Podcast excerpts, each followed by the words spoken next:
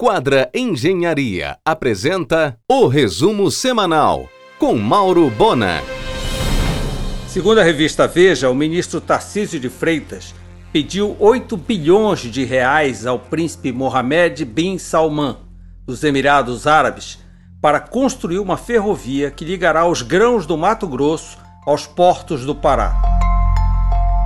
Emissários do Hard Rock Café estarão no dia 15 em Belém e no dia 18 em Manaus para prospectar os mercados.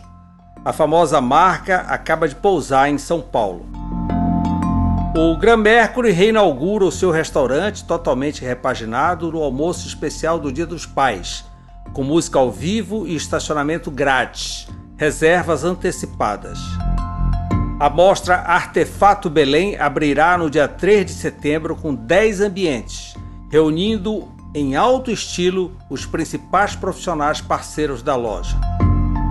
Com a experiência do Aliança Parque, o grupo MB Capital parte para um loteamento industrial comercial na estrada de Mosqueiro.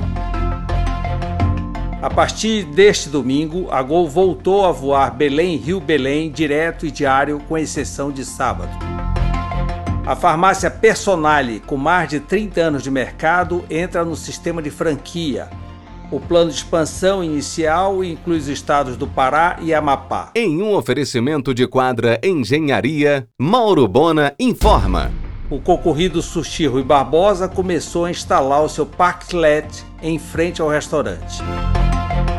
A Serpa confirma que contratou consultoria para sua reestruturação busca sobreviver ao momento de quatro meses de bares e restaurantes fechados. Todavia, nega qualquer parceria com a Ambev, como divulgou o valor econômico. Vai abrir agora uma loja Pet CEO na Dom Romualdo de Seixas, em frente a Cairu. Mix completo, negócio de Isabela Figueiredo.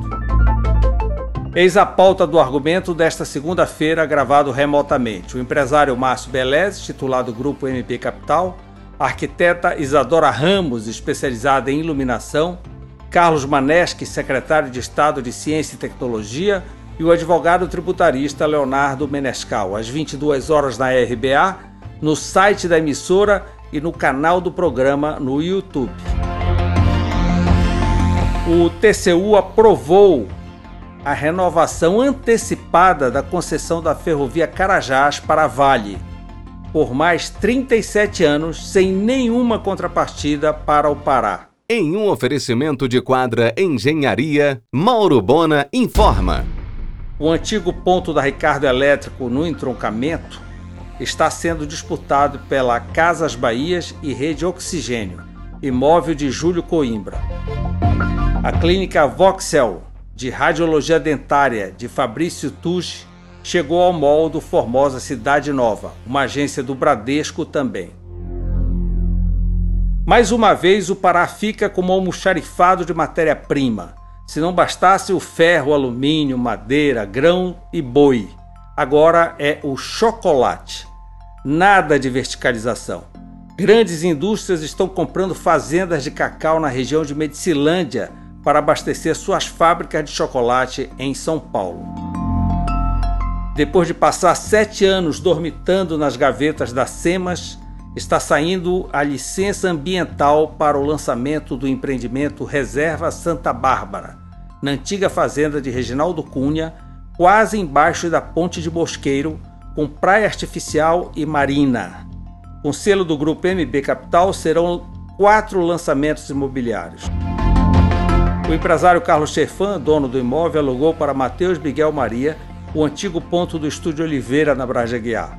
No local surgirá um outlet da acesso representações com nove marcas, entre elas Lacoste, Aramis e Reserva. O Parque do Tinga reabrirá nesta semana com todos os protocolos de segurança.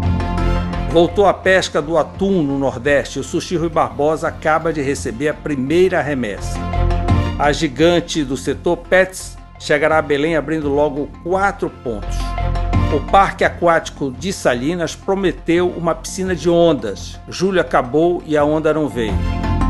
Latam inicia novo voo ligando Belém a Brasília, às segundas, terças e quintas e sextas. Nesta semana, o aeroporto de Belém terá 18.200 assentos ofertados. Luciano Hang antecipou para outubro a inauguração da sua Havan na Augusto Montenegro, loja toda em estrutura metálica. Você ouviu o resumo semanal com Mauro Bona. Siga o Twitter, arroba Mauro Bona.